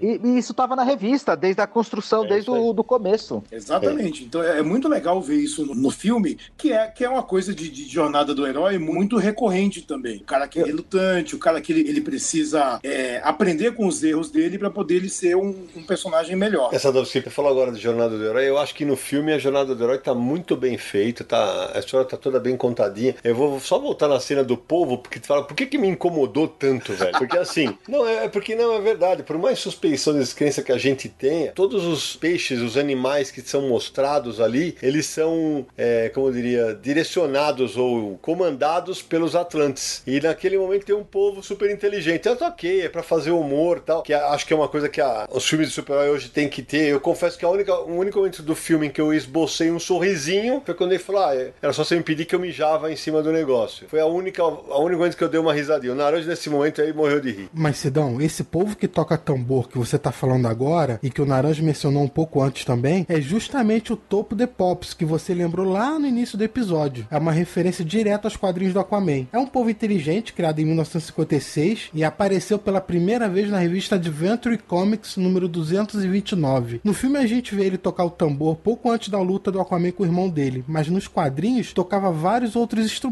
piano, violão, violoncelo e, claro, tambor. Era uma banda completa. Ele também sabia usar arco e flecha, e durante um tempo foi uma espécie de sidekick do Aquaman ajudando ele nas lutas. Ao longo dos anos, claro, acabou sendo repensado pelos autores, ganhando novas versões, etc. Eu acho que tem uma outra questão também no filme que eu acho que ele tem muito mérito é é o primeiro filme, é o filme de apresentação e ele já apresentou um universo extremamente complicado e rico. Ele mostrou lá o, o sete civilizações, ele explicou sete povos, ele mostrou esses sete povos. Ninguém ficou perdido sobre quem era quem. E é um filme assim, eu acredito que um segundo filme, por exemplo, seria, eu acho, eu acho que eles vão para um lado mais intimista. Aí sim, aí sim construir um Aquaman com a Mera, aí sim construir um Black Manta. Eu acho que agora ele queria apresentar, acho que era importante ele mostrar pro público o que era e aonde podia chegar o, esse universo. E é o primeiro filme, e isso já foi assim, épico. Sem falar que tecnicamente é um assombro o filme. Assim, tem muita coisa que eu vi e falava, cara, tem muita fotografia virtual aí que tá bem perceptível. É quase uma animação com alguns atores inseridos na animação. É uma coisa assim, pra filmar aquilo ali. Com luz, com tudo, é um trabalho muito de cão. Por isso que eu, que eu achei legal que a Warner deu o tempo do filme maturar nas mãos do James Wan, pra ele entregar o filme, o filme bonitinho e amarradinho. Ainda assim, o, o efeito de rejuvenescer o pai dele nas primeiras cenas ainda tá meio. Hum, É. não parece exatamente real. Mas tudo bem, tudo bem, porque é, é, eu revi Superman agora no cinema, né? O que fez 40 anos, teve uma, uma sessão pra imprensa que depois teve um dia só do É. filme no cinema. E você vê todos os, os problemas que os efeitos tinham e, tipo, e daí, cara? O negócio é que eles funcionam. Então, o, o bom de Aquaman é que ele funciona. O que eu gostei muito foi dos habitantes da fossa, baseados na arte do Ivan, né? Nossa, esse, esse trecho eu achei que ficou muito, muito legal. Foi uma das partes que eu mais gostei no filme. Quando aparece esses milhares de. Você chorou ali, Ivan? Eu também chorei ali, caiu uma lágrima, confesso. Oi, Ivan, já que você falou que caiu uma lágrima, deixa eu te perguntar. Esse foi um personagem que, que foram criados no seu arco de trabalho, do, do Gelf Jones e do Joe Prado. Você recebe algum tipo de royalty? Algo, você pode, não sei se você pode falar sobre isso. Não, com certeza a gente deve receber alguma compensação pelo uso do personagem. Eu tenho dois, na verdade, no, no filme: Trenches, né? Os Absais, e o Dr. Shin. Trenches junto com, com o Joe, Jeff, e o Dr. Shin só com o Jeff. E a gente também costuma, quando eles usam arcos, histórias é, para outras mídias, onde é só uma influência, não um uso direto de, de- do material, mas só uma influência, é, compensações, tipo bônus, alguma coisa de agradecimento pelo trabalho, pelo trabalho prestado, pela revista ter sido usada como uma referência. Então eles costumam sempre bonificar, sim, as equipes. Ou seja, você vai receber um, um panetone caprichado. Tomara! What could be greater than a king? A hero. Ô Samir, me fala uma coisa. Eu comentei com o Naranja durante a exibição do filme, e depois eu jogo até pro Sadowski, porque já que ele falou de Jornada do Herói, não tem os dois exemplos que eu vou citar são muito clássicos, né? Na- especialmente no momento das batalhas finais debaixo d'água, eu tive a sensação de que eu tava vendo Senhor dos Anéis misturado com Guerra das Estrelas debaixo do mar.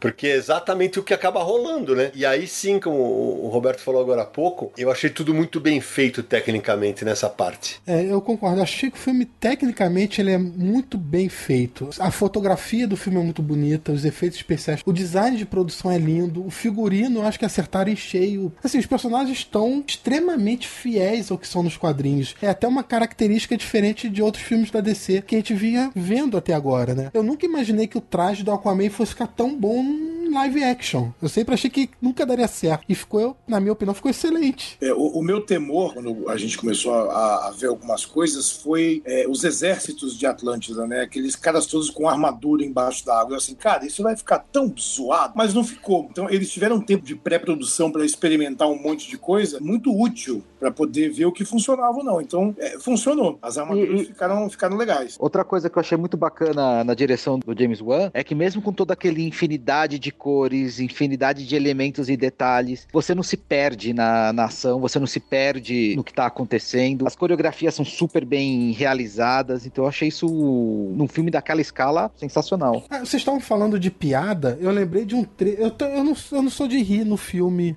de piadas, nem da Marvel, nem da DC, é difícil. Mas tem uma que eu achei legal, que no fundo não é que eu dei risada, mas achei um meta comentário interessante, que é o do Pinóquio. Porque é, pra eles escaparem da Atlântida, o Aquaman dá a ideia lá de entrar na boca da baleia igual o Pinóquio e fugirem, né? E aí depois a Mera descobre que aquilo tem um livro infantil. E aí o Aquaman fala, ah, existe um livro? É, eu tirei do filme, assim. Hoje todo mundo que é fã dos filmes de super-heróis, ah, mas se tinha nos quadrinhos, eu vejo o filme. Eu achei uma- um meta comentário interessante.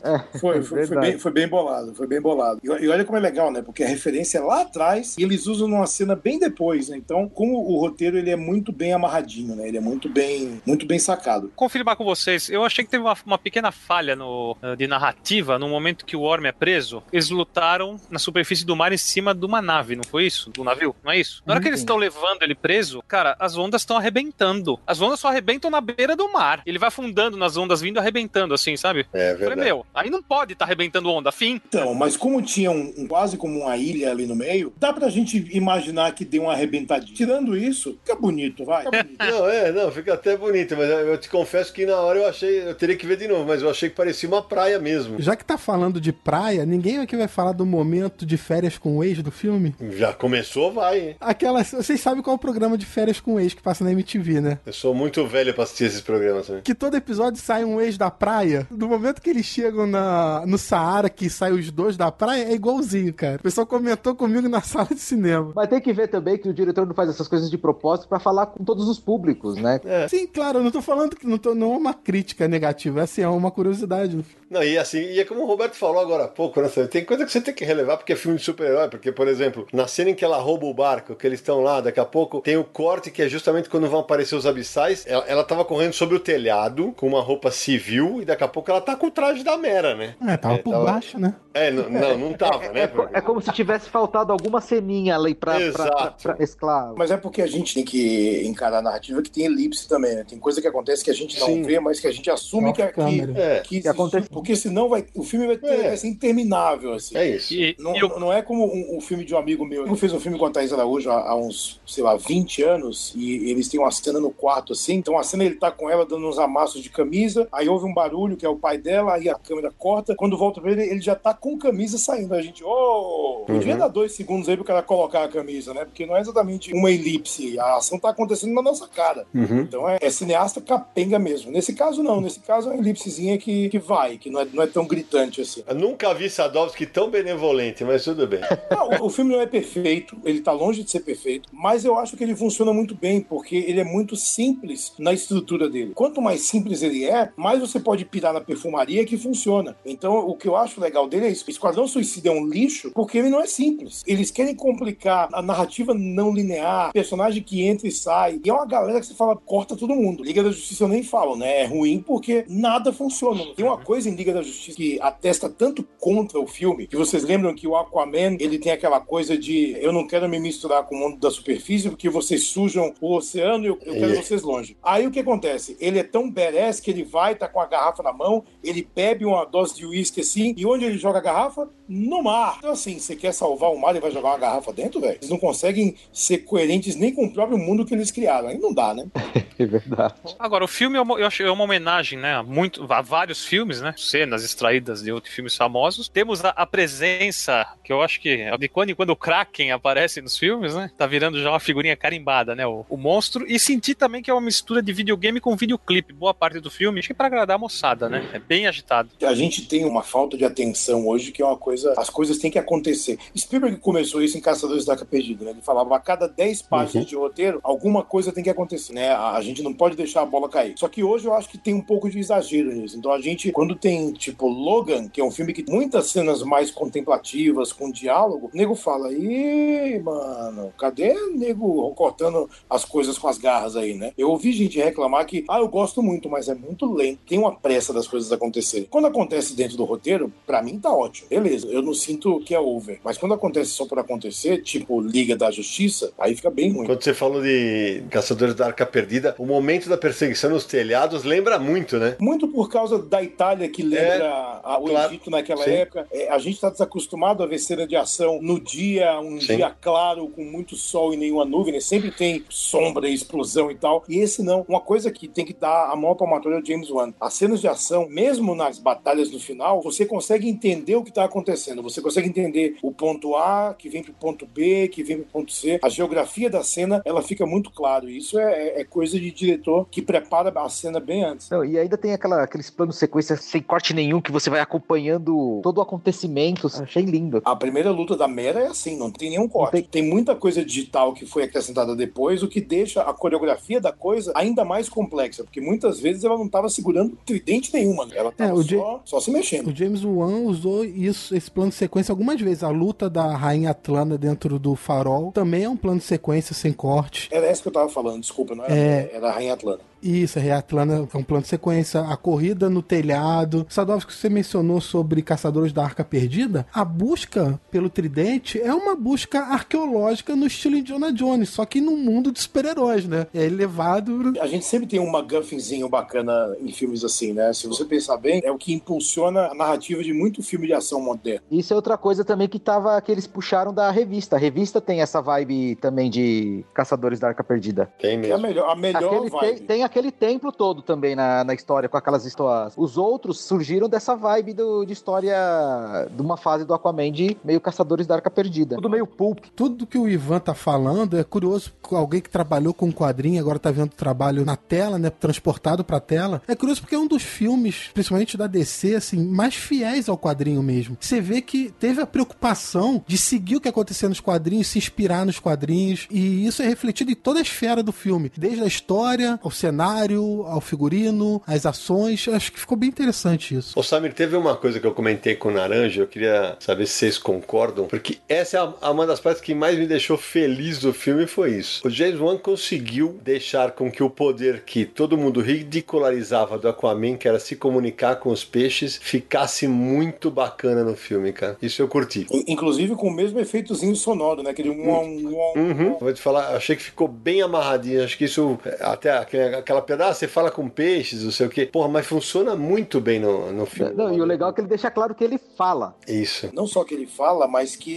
os outros não falam. É uma capacidade dele. É. Ele não é igual aos outros Atlantes. Fica, fica muito claro isso. Não, mas, e é legal também que deixa bem claro que assim, que muitos Atlantes têm o poder físico que eles têm, né? Sim, são, são todos muito fortes, são todos. Assim, aí a gente vai na, na, na física aumentada dos quadrinhos, né? Se nego consegue aguentar a pressão lá de baixo para viver, aqui fora ele vai Claro. ser muito mais forte. Eu É. gosto do lance da visão, que essas coisas, aqueles fãs mais chatos enchem o saco, né? Ai, mas como é que isso acontece? Vulco resolve numa frase: seus olhos vão se adaptar para você ver a escuridão. Acabou. Verdade. Por quê? Porque sim, cacete. Não enche o saco, vamos ver o filme. E eu achei interessante também porque deixa bem claro, por exemplo, o Aquaman é o único que tem o poder de falar com os animais marinhos. Mas existe um nível de poder diferente entre a população de Atlântida. Aquaman, por ser da realeza, como Mera e outros, consegue respirar na superfície. Já os soldados não. Tanto que o enfia a cabeça na privada. Naranja deve ter rido nessa cena aí. Ah. E pro cara, pra não morrer, enfiou a cabeça na privada pra respirar debaixo d'água. E, e são coisas que eles deixam estabelecido que você não precisa ficar se perguntando os porquês. A realeza consegue respirar nos dois mundos. Acabou. Os homens peixe lá não têm perna, eles precisam entrar em máquinas de guerra para combater. Ponto. Ô Roberto, mas tudo bem, é que a gente adora quadrinho, a gente é apaixonado por quadrinho. É, a gente acha legal quando uma coisa é transposta pra telona com fidelidade. Mas que coisa ridícula alguém usar uma capa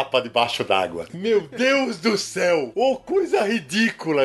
Até o efeito ficou ruim, cara. Isso eu não curti. Capa não cola. Capa não cola porque Não dá. não, não- não tem explicação para isso. A única explicação é fica bonito. Pois é, essa parte de verdade eu não curti. É porque capa é uma parte fundamental do vestiário da realeza. Exatamente. É, mas isso faz sentido na Terra, né, Samir? Mas eles eram da Terra antes, né? Ah, mas peraí, né? Quantos séculos eles estão lá embaixo? A tradição, meu amigo. Mas se, se dão, extrapola coisa. É, é. Eu, eu lembro que um cara me escreveu uma vez na sete, muito puto, né? Ele falava assim, antes de sair Homem-Aranha do, do Sam Raimi, ele falou: Eu não acredito em nada desses, desses caras aí, porque como é que um cara inventa uma teia que é super adesiva, dispara e a teia não fica presa. É, no disparador. Não é real, não acredito. Ah, eu vou responder o que pra um cara desse? Tipo, mano, o cara anda pelas paredes, você vai Gente, achar mas- ruim isso? Mas, gente, o, o- a armadura o, o do príncipe Boren tava legal também. E o cabelo dele com laque embaixo da água, né? Reparou? Sempre puxadinho pra trás o cabelo Não, mas só o príncipe o quê? Boren. Boring de Boren. chato? Não, é Boren, é o Boren mesmo. Orme, vai, Orme. Tá bom, Orme. É, é, isso não foi ato falho, isso foi proposital, sabia? Quem diria que ia chegar o dia que eu ia estar defendendo o filme da DC? Olha aí. E, e do Aquaman ainda, hein? Fazem! Que fase. Mas, ó, que fase boa. Eu quero ver filme bom. É. É isso aí, acho que. Por, por isso que vocês estavam falando do, do Coringa aí, né? O Sidão falou que não tá levando muita fé. Nenhuma. Eu falo- E eu falo assim, cara, primeiro, o Joaquim Phoenix é um puta ator, ele não vai se envolver em projeto é, capenga. Tanto que ele relutou muito e por anos pra dizer sim pra um filme de super-herói, porque ele nunca viu um roteiro que ele falasse legal. Talvez esse filme tenha alguma coisa que vá ser diferente do que a gente imagina que possa ser o Coringa. E que bom, não, que a gente tem interpretações diferentes pra personagens que a gente já conhece de cabeça pra baixo. Então, Aquaman é a mesma coisa. Que bom que veio uma interpretação que é um pouco mais fiel, mas que não é canina ao que a gente viu aos quadrinhos. É, eu acho legal ter essa fase que coisas novas estão aparecendo. A única coisa que me deixa triste é que o Capitão Marvel vai se chamar Shazam e não Capitão Marvel. Nem me fala. E uma parte bacana também que aparentemente a DC tá indo pra diversificar a sua estética. Não vai ser só uma mesma linguagem onde todos os filmes se parecem. Ela realmente vai ter uma gama de, de visuais e linhas todas ricas, né? Eu lembro, Ivan, de uma conversa que a gente teve em Porto Alegre há uns 5 ou 6 anos. que Você falava assim, pô, Sidão, falta cor no universo cinematográfico da DC. A Marvel é toda colorida e a DC tá tudo preto e branco, tudo escuro. Eu lembro que é dessa conversa como se fosse hoje. O Aquaman acho que consegue romper já bastante disso. Cor é fundamental, principalmente pro público mais novo. Claro. E eu acho que a partir do próprio Mulher Maravilha 1984, a gente vai ver essa diversidade pegando mais ainda, porque é, o sucesso é muito muito bom para informar algumas coisas aos executivos, né? E é claro que se da primeira vez a Patty Jenkins teve que lutar por algumas coisas, da segunda vez o show vai ser dela. E isso me deixa muito confiante de que a gente vai ver um filme muito mais colorido também, muito mais divertido, com pitadas da série dos anos 70, embora se passe em 1984. Que é uma pegada que a gente não estava acostumado a ver e que agora a gente pode relaxar e, como o Ivan falou, ver uma palheta de estilos muito diferentes de filme para filme. Eu tenho certeza que Aquaman é muito diferente de Coringa, que vai ser muito diferente de Shazam, que vai ser muito diferente de Mulher Maravilha 84, que vai ser radicalmente diferente do Batman do, do Matt Reeves e de eventualmente um Superman se eles voltarem a fazer um dia. Interessante. Billions will die unless you help us.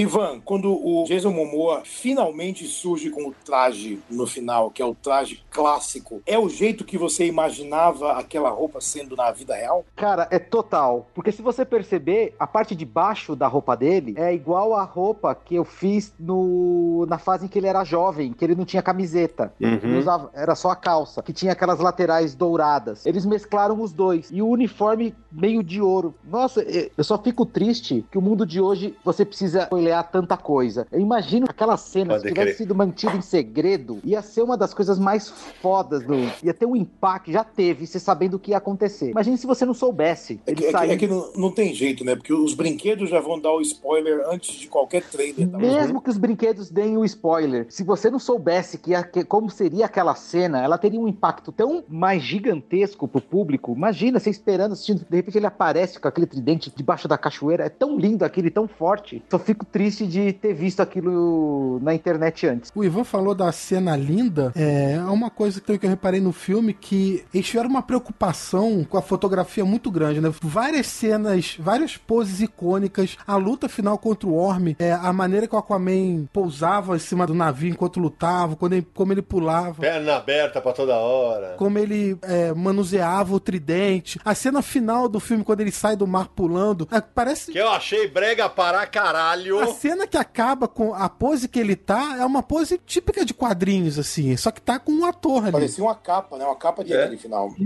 É que eu achei o texto muito, né? Porque eu sou o Aquaman. né? Aquilo pareceu desanimado demais pra mim. É, Pra mim, briga com o que ele é no filme. Mas tudo bem. É um encerramento. Tem que. é, releva, releva. Ele assumiu seu destino como Aquaman.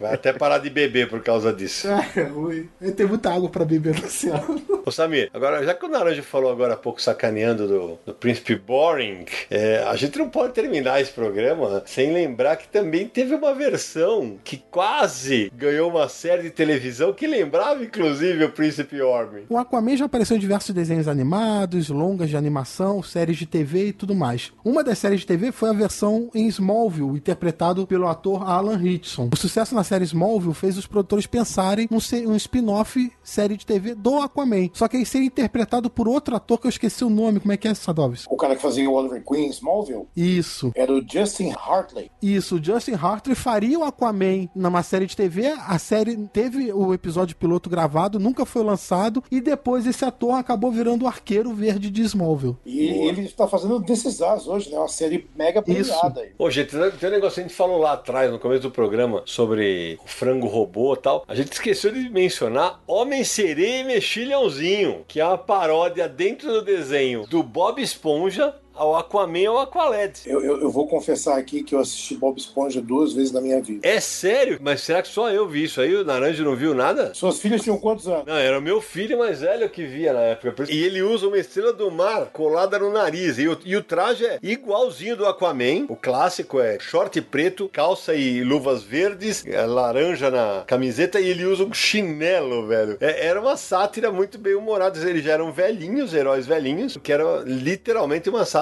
ao, ao Aquaman. Pô, ele usava um biquíni de concha? Uhum, é isso mesmo. Mas quem nunca, né? Eu nunca. The time has come for Atlantis to rise again. Bom, o papo tá espetacular pra variar. A gente fica, parece que a gente tá no bar tomando uma, comendo uma sardinha. Não, sardinha não, pode ser complicado, né? Falando desse filme. Menino Samir Daliato, antes da gente passar as notas do filme, quem quiser encontrar o Confis Universo na internet, quais são os caminhos? Para você encontrar todos os episódios do Confins do Universo, acesse podcast.universohq.com. Também estamos no iTunes, busque lá por Confins do Universo. Você pode assinar o feed para receber todos os novos episódios. E por favor, deixe sua avaliação, vote lá nas estrelinhas, deixe seu comentário com o que você acha do podcast. Agora também a grande novidade, estamos no Spotify. Se você é usuário do Spotify, basta buscar por Confins do Universo. Também pode assinar o feed deles para receber os novos episódios. Mande um e-mail pra gente para podcast@universohq.com ou se preferir uma mensagem de áudio, o nosso WhatsApp é DDD 11 94583 5989. O Confins do Universo é um podcast do site Universo HQ, www.universohq.com. Estamos nas redes sociais Facebook, Twitter e Instagram, é só buscar por Universo HQ. E nosso Catarse, catarse.me barra Universo HQ. Bom, Samir, já que você está com a palavra e você é o mais benevolente dentre nós, eu vou abrir as notas para o filme Aquaman de Jason Momoa com o senhorito. Então, meu caro Aqualad do Confis Universo, qual a sua nota para o filme Aquaman de 0 a 5, hein? Antes da minha nota, eu só queria lembrar uma coisa. A gente não vai fazer indicações de leitura, mas vale lembrar que a Panini tem lançado vários encadernados do Aquaman aí na fase Renascimento nas bancas. Já saíram quatro ou cinco volumes, não lembro agora de cabeça, mas só passar nas bancas aí que você encontra. E nas livrarias também tem vários encadernados em capa dura, inclusive a fase aí do Ivan Reis fez pro personagem, tá tudo em livraria, fácil de achar, tá bom? Isso. A minha nota, eu acho que vou dar uma nota 4 pro filme. Roberto Sadowski. Cara, eu acho que uma nota 3, 3,5 tá de bom tamanho. É um, é um filme muito sólido, muito divertido e que provavelmente eu vou esquecer daqui a um mês. Ivan Reis, meu amigo. Eu iria num 4 também. Marcelo Naranjo. Eu vou baixar um pouquinho. Você sabe que eu tava com nota 3 na cabeça, mas depois do podcast aqui eu comecei a gostar mais do filme, eu vou dar 3,5. Naranjo ou volúvel, né? Eu te? Ó, eu, eu saí com a mesmíssima impressão do. Eu acho ele um, um filme, pra mim, no mesmo nível de Mulher Maravilha, pra mim. Eu acho que talvez eu goste um pouquinho mais desse, acho que esse mais bem fechadinho, a trama mais bem amarrada. Eu vou de 3,5 também.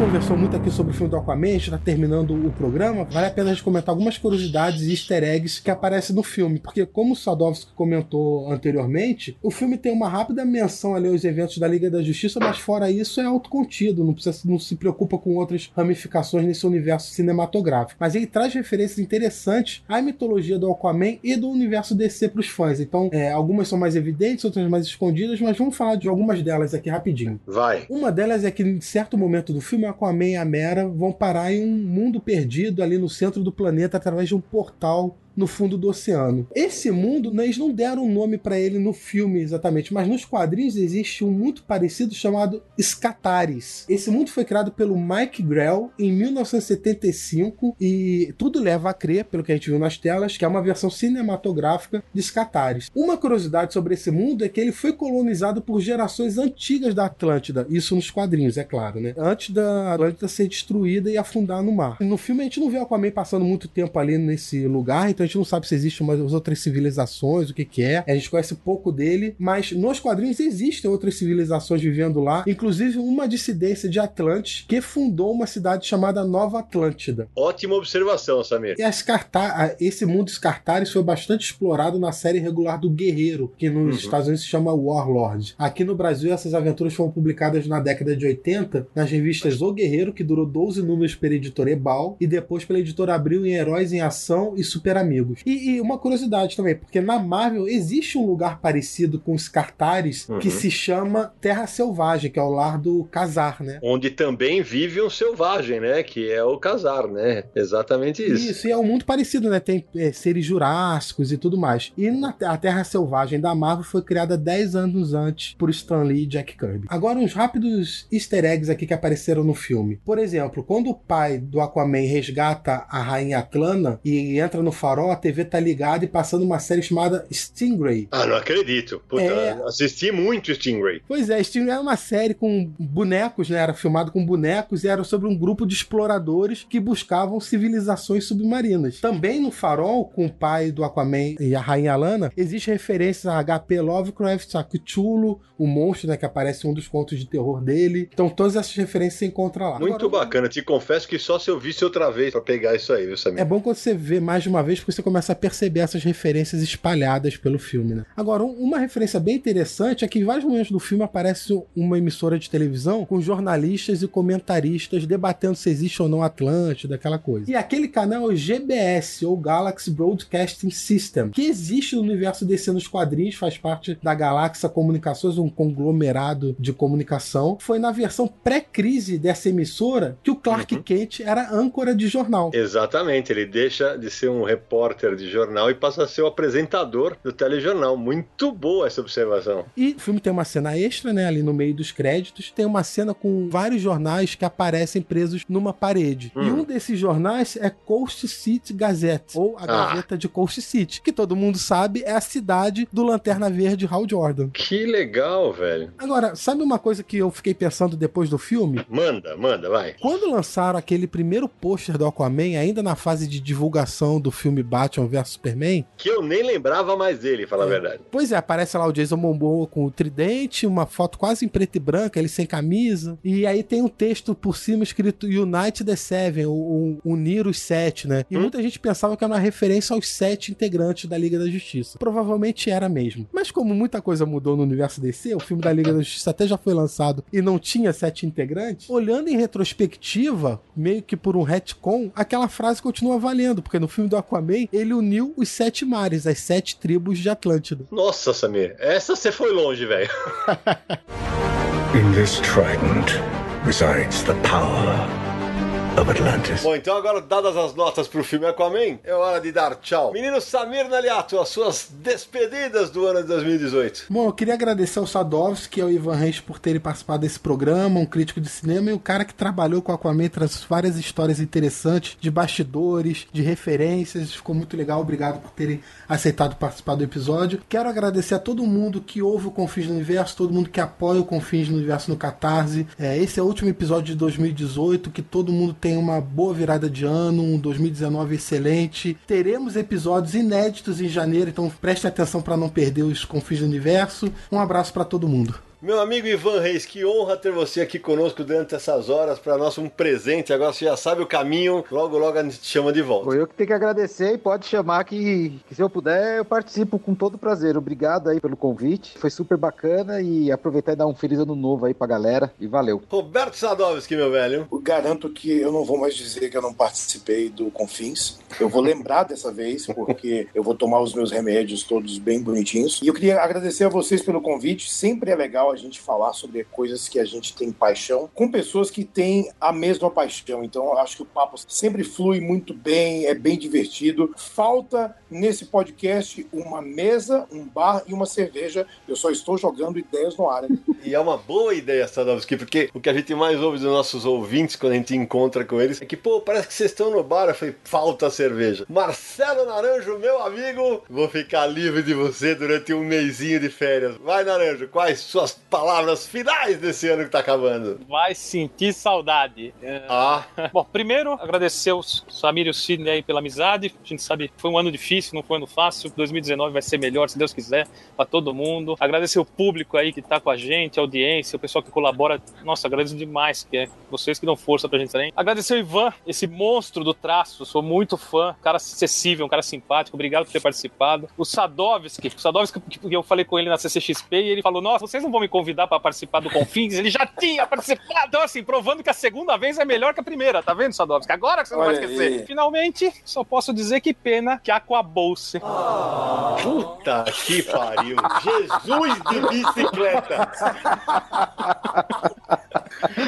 Ai, ai, ai. Samir, eu vou ter que mudar depois dessa. Eu vou falar Jesus de cavalo marinho, porque pelo amor de Deus, velho. Ai, Ai, ai, ai. A gente podia encerrar o ano sem uma naranjada, né, Samir? Não vai ter jeito, né? Bom, eu queria agradecer a todo mundo que ouve o Confis do Universo, aos nossos apoiadores, ao Codespot, que não tá aqui, Samir Naranjo, pela amizade, pela parceria que, que a gente procura levar pra vocês que estão aí do outro lado. É sempre um momento de alegria, de descontração, mas a gente acreditem, a gente também teve um ano muito bravo, mas é, a gente acaba se escorando uns nos outros pra superar isso. Agradecer meus dois amigos de algumas décadas, Sadovski e o Ivan, que sempre muito queridos comigo e, e pela participação, pela honra de participar desse episódio que encerra 2018. Desejar um 2019 cheio de quadrinho bom pra todo mundo e lembre-se, seja no espaço sideral, em terra firme ou nas profundezas dos oceanos, a gente se encontra no próximo episódio de Confins do Universo.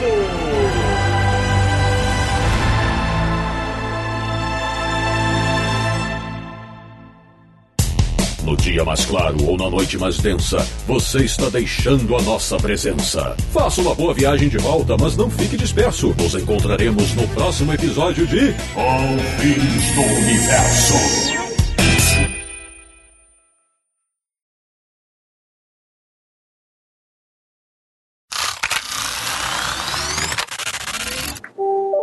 Quando você quiser. O que, que é esse barulho aí? Já cortei. Eu ia falar, já, ia, já, já, já foi pros extras, já, né?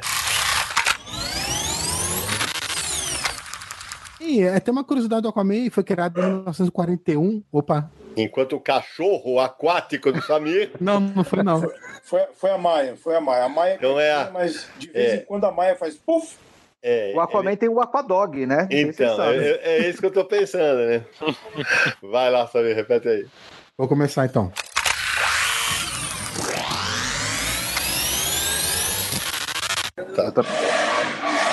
Eita porra! Nossa senhora, velho. O que foi isso? Foi uma moto aqui na rua. Aquamoto. Um aquamoto aqui. Pra debaixo d'água, né, velho? Nessa, nessa fase, sabe do que, que o filho dele brincava? Ai, meu pai. Fala. Aquaplay. Puta que eu pariu.